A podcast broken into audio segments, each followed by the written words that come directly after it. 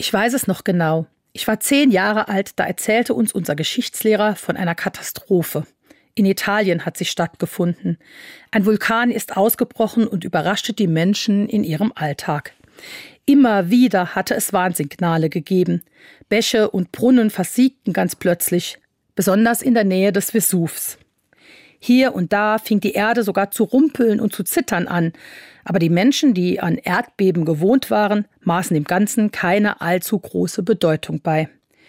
So kam es am 24. August 79 nach Christus zu einer der größten Naturkatastrophen Europas.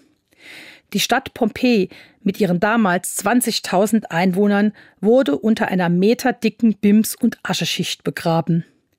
Die Menschen wurden förmlich eingebacken, und nachdem die Asche erkaltet und die Leichen verwest waren, blieben Hohlräume. Die wurden 2000 Jahre später entdeckt und mit Gips ausgegossen. Wer Pompeji heute besucht, sieht diese plastischen Gipsabdrücke erstickter Menschen und Tiere. Vor ein paar Jahren war ich dort. Obwohl schon hundertmal auf Bildern gesehen, haben mich die versteinerten Menschen sehr berührt.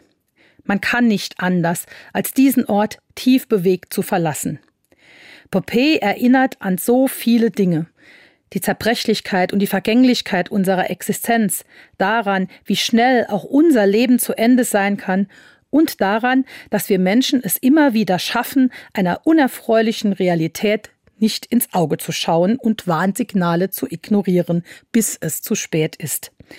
Ich lerne von Pompeji mehr auf mein Innerstes und meinen Bauch zu hören und gleichzeitig meine Augen nicht vor der Realität zu verschließen.